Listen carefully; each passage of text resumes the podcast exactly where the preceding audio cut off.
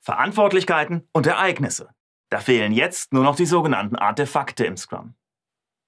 Artefakte, ja? Das ist wohl mit Abstand der eigentümlichste und ungewöhnlichste übergeordnete Begriff im Scrum.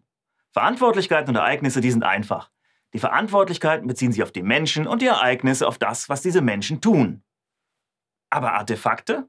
Na, das sind Scrum-spezifische Objekte, mit denen sich die Menschen im Scrum-Projekt beschäftigen.